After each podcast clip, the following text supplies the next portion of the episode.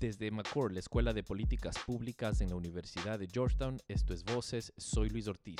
No olviden de seguir esta y otras discusiones en nuestra cuenta de Twitter en arroba Voces.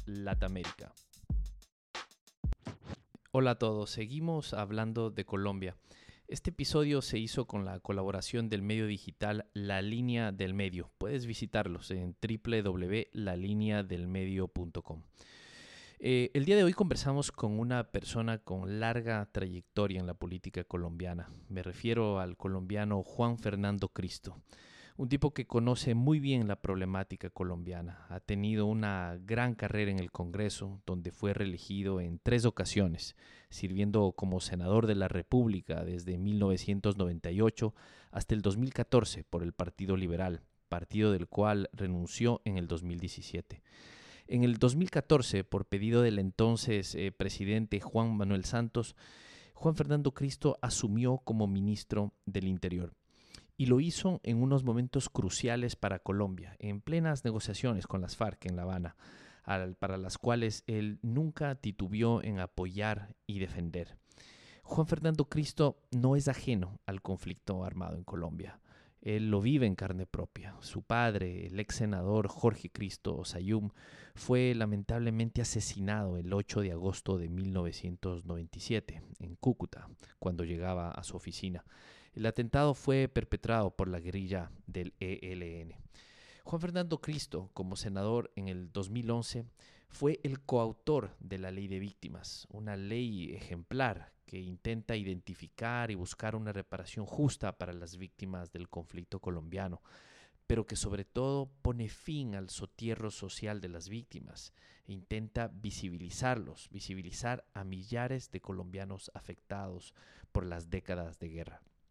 Con Juan Fernando Cristo conversamos de los desafíos que tiene la implementación de los acuerdos de paz, él nos habló de la indolencia de una parte de la sociedad colombiana que se aferró por mucho tiempo en considerar a las víctimas como una simple estadística. Juan Fernando Cristo nos recibió en su despacho en una mañana llena de lluvia y neblina en Bogotá. En su oficina entran y salen colaboradores mientras planean la creación de un nuevo partido que quizá lo puede catapultar como candidato presidencial. Para un político con las credenciales como las de Juan Fernando Cristo, difícilmente hay pregunta alguna a la que no te dispare la respuesta de inmediato. Pero cuando preguntamos por su optimismo para el futuro de la paz en Colombia, se tomó unos segundos en responder. Aquí la entrevista completa con Juan Fernando Cristo. En Colombia, hasta el año 2007-2008, las víctimas no existían las víctimas eran NNs, eran ciudadanos invisibles. No tenían, el Estado ni las reconocía ni las protegía y mucho menos hacía un intento de repararlas. Nosotros comenzamos a escuchar a las víctimas en el Congreso e impulsamos una ley de víctimas, que es hoy ejemplo ante el mundo entero, que sancionó el secretario general de Naciones Unidas en ese entonces, Ban Ki-moon, en el año 2011, en junio del 2011. Digo esto ¿por qué? Porque aún antes del acuerdo de paz con las FARC, el gobierno Santos comenzó a partir de esa ley una política de reparación a las víctimas del conflicto. Esa ley ha permitido que se indemnicen ya más de 900.000 víctimas, no las de las FARC, todas, las de los paramilitares, las del Estado, las víctimas de las FARC, del ELN, independientemente de quién sea el victimario e independientemente del acuerdo de paz. Fue una decisión unilateral del Estado colombiano. Esa ley, por ejemplo, ha permitido restituir más de 300.000 hectáreas despojadas a los campesinos por los violentos que han podido acceder nuevamente a sus tierras y retornar a sus hogares, por solo citar dos ejemplos rápidamente. Por eso es que el acuerdo de paz con las FARC siempre se insistió en que las víctimas estaban en el centro de ese acuerdo y que había que garantizarle a las víctimas verdad, justicia, reparación y no repetición. Luego, la política de reparación a las víctimas en Colombia no depende, no sé si me hago explicar, del acuerdo de paz, va mucho más allá Tenemos 8 millones de víctimas. Claro, dentro del acuerdo se establece en el funcionamiento de la JEP, obviamente, unos derechos de las víctimas a participar en las audiencias, a conocer la verdad, a que se les garantice su reparación y a una justicia alternativa, a unas penas alternativas, que son las que en algunos casos generan más debates yo no diría tanto incluso dentro de la población víctima, sino dentro de los actores políticos. En esa materia, obviamente llevamos un año y medio de, entrada en vigencia de la JEP, que es la que tiene que garantizar los derechos de las víctimas y de la Comisión de la Verdad. Pues en esa materia hasta ahora se está comenzando en el punto específico de los procesos de los jefes de las FARC y las víctimas de las FARC. Pero yo le podría decir a usted que hoy hay muchísimas víctimas de las FARC que ya fueron reparadas por el Estado, que ya fueron indemnizadas por el Estado. Obviamente las FARC se tienen que comprometer colectivamente también a la reparación de muchas otras.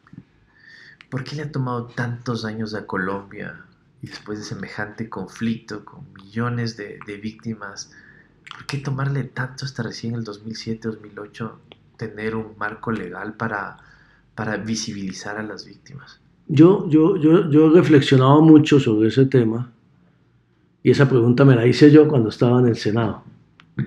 Yo soy víctima del, del, conflicto, a mi padre lo asesinó el Ejército de Liberación Nacional. Yo diría que este es un país que, que todo el tiempo, aún hoy muchos sectores pretenden esconder el sol con una mano, pretenden esconder la dimensión del conflicto armado que vivimos. Pretenden taparse los ojos y, o hacer como la avestruz y meter la cabeza y no mirar. Y vivimos durante muchos años de espaldas a esas víctimas. Las historias de víctimas, nosotros para aprobar esa ley de víctimas escuchamos más de 4.000 víctimas en todo el país, fuimos a todos los departamentos de Colombia, hicimos audiencias públicas gigantescas. Era gente que nunca había sido escuchada, era gente que no existía para el Estado. Era gente que hacía colas, filas en la, en la calle frente a algunas entidades del Estado, una se llamaba Acción Social, para que le entregaran mercados, como una especie de limosna a las víctimas. Hoy las víctimas en Colombia son sujetos de derechos, tienen una ley que las protege, tienen una ley que se está aplicando con muchas dificultades, obviamente con un costo fiscal enorme. Yo creo que no hay Estado en el mundo entero que haya invertido en la reparación a las víctimas lo que en los últimos siete años ha invertido el Estado colombiano, eh, que es apenas lo justo con las víctimas del conflicto. Y falta mucho más por hacer en esa materia. Luego, yo le diría a usted, ¿por qué antes del 2008 no? Porque aquí los victimarios eran las figuras y no las víctimas, porque era una sociedad muy indolente frente a las víctimas. Hoy afortunadamente las víctimas están en el primer lugar en la agenda pública del país con un peligro muy grande que se está empezando a politizar el tema. Eh, pero por lo menos están en la agenda, antes no existían. ¿En dónde cree que está el cuello de botella de la implementación de los acuerdos que se firmaron en La Habana? Yo diría que aquí hay un refrán muy colombiano, que dice ni tanto que queme al santo, ni tampoco que no lo alumbre. Eh, yo diría que la implementación no está tan mal y tan quedada como dicen los críticos de los acuerdos, ni tan avanzada como algunos sectores pueden señalar. Yo vuelvo insisto, uno no puede implementar un acuerdo de las dimensiones que tiene el acuerdo de paz con la FARC, que es muy ambicioso. Si hay algún defecto de ese acuerdo es que es muy ambicioso, no se limitó simplemente a la desmovilización y el desarme y la reincorporación de los sectores de las FARC, sino que incorporaba políticas de sustitución de cultivo frente al narcotráfico, políticas de reparación a víctimas, todo el punto uno de desarrollo del campo colombiano, que es donde se originó el conflicto, medidas para abrir y profundizar la democracia colombiana que ha estado muy, muy limitada y muy cerrada. Y eso toma tiempo, eso toma tiempo. El acuerdo fue refrendado en 1 de diciembre del 2016, o sea, llevamos dos años un poco más de dos años de, de, la representación del acuerdo. Y yo creo que hay cosas para mostrar en la implementación. insuficiente, sí. Yo diría que hay, que hubo dos cuellos de botella muy grandes. Primero, eh, la derrota del plebiscito. Uno no puede negar que eh, el triunfo del no en el plebiscito... La mitad de la sociedad. Entonces, es, es, es, es la mitad de la sociedad colombiana, al menos, por esa votación que por las razones que usted quiera, por desinformación de los enemigos, por mala campaña del gobierno, por defectos de los acuerdos, votó en contra y entonces implementar un acuerdo en el cual la mitad de la población no está de acuerdo, perdone la redundancia, pues genera más dificultades. El gobierno tomó la decisión de implementarlo porque lo irresponsable hubiera sido retroceder al tiempo de la guerra y dejar que las armas volvieran, las FARC volvieran a las armas. Eso es una dificultad evidente. Y la otra, yo diría que nos tomó el tiempo electoral. ¿Me explico? O sea, el, acuerdo ya, cuando comenzó a implementarse, ya estábamos en campaña para la elección del presidente con una sociedad polarizada, con el plebiscito anterior, y eso generó muchas dificultades no tanto en el Congreso, en el Congreso se avanzó mucho en legislación muy importante. También en el Congreso hubiéramos podido avanzar más, en una sociedad no tan polarizada. Pero también en el terreno, ya también en las dificultades para la toma de decisiones frente a la reincorporación de los combatientes de las FARC y frente, especialmente yo creo que en donde estamos en una deuda enorme en materia de implementación es en el punto uno de desarrollo rural. Ahí prácticamente se ha hecho muy poco, por no decir nada, y es el tema central si queremos cerrar el ciclo del conflicto en Colombia. Ahí hay una gran cuello de botella y una gran irresponsabilidad que está cometiendo este gobierno de no implementar ese punto uno. ¿Qué cree que son los incentivos detrás de los opositores tan feroces que tiene el acuerdo de paz y que se podría decir que hoy están en el gobierno?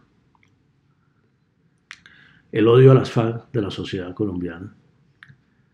Las FARC cometieron barbarie total, eh, hicieron mucho daño, cometieron los peores crímenes y lamentablemente eh, eso no se cierran esas heridas en un año o en dos años.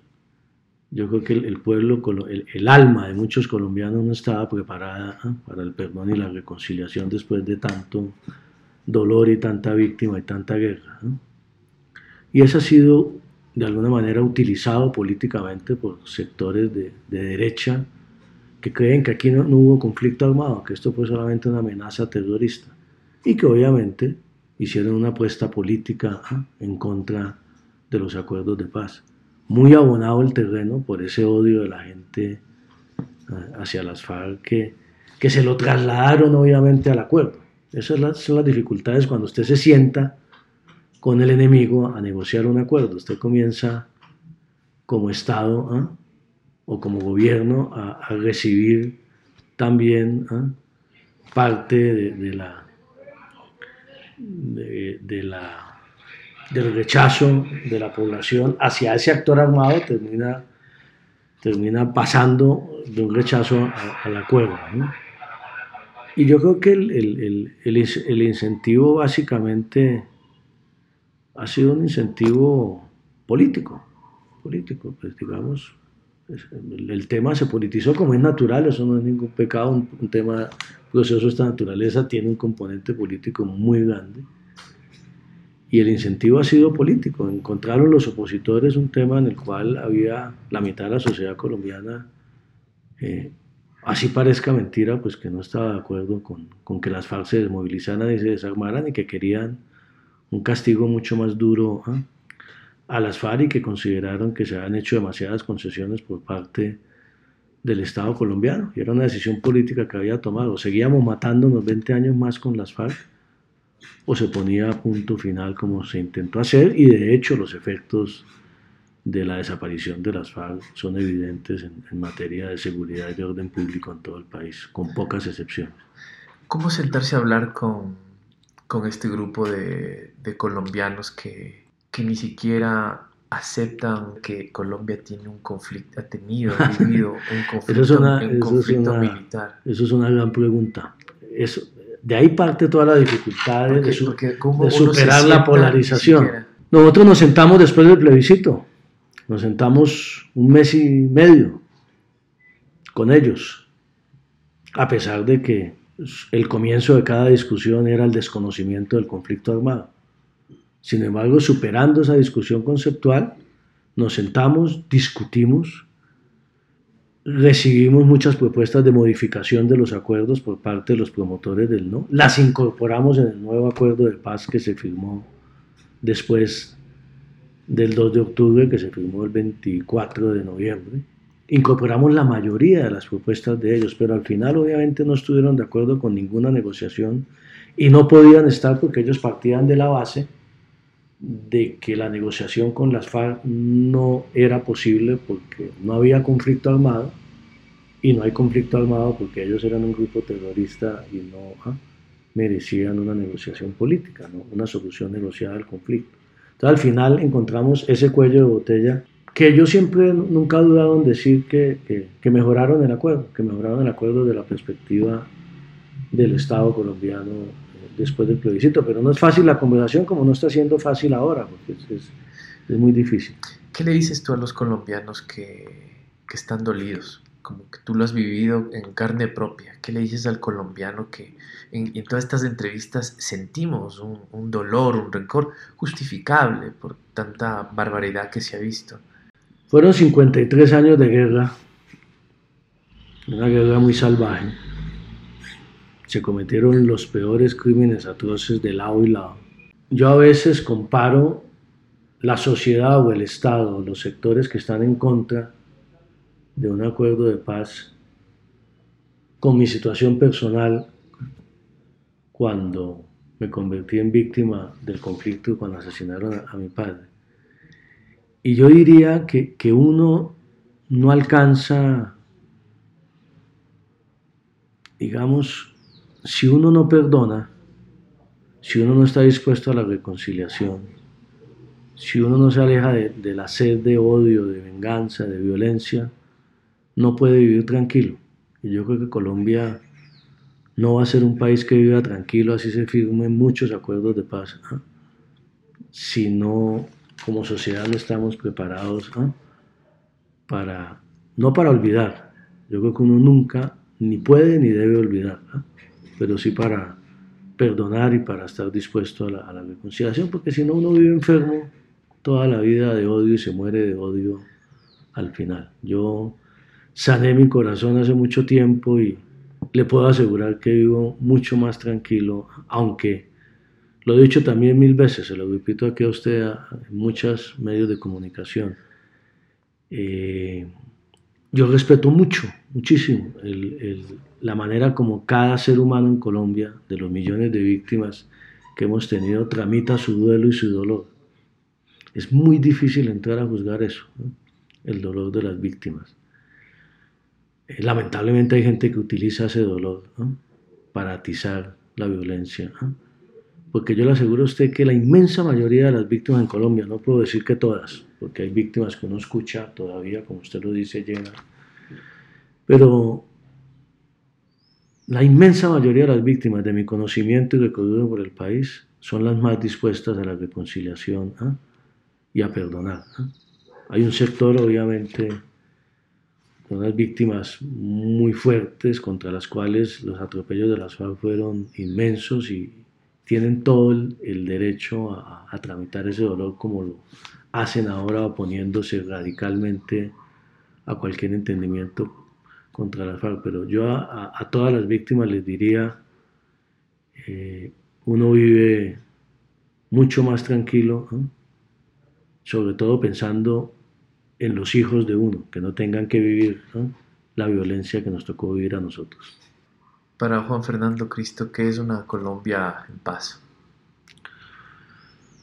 Una Colombia en paz es una Colombia en la cual no se vuelva a producir una sola víctima más por razones de política, Una Colombia en paz es una Colombia donde cada ciudadano sienta que puede participar libremente en la democracia sin tener la amenaza de un fusil en la nuca.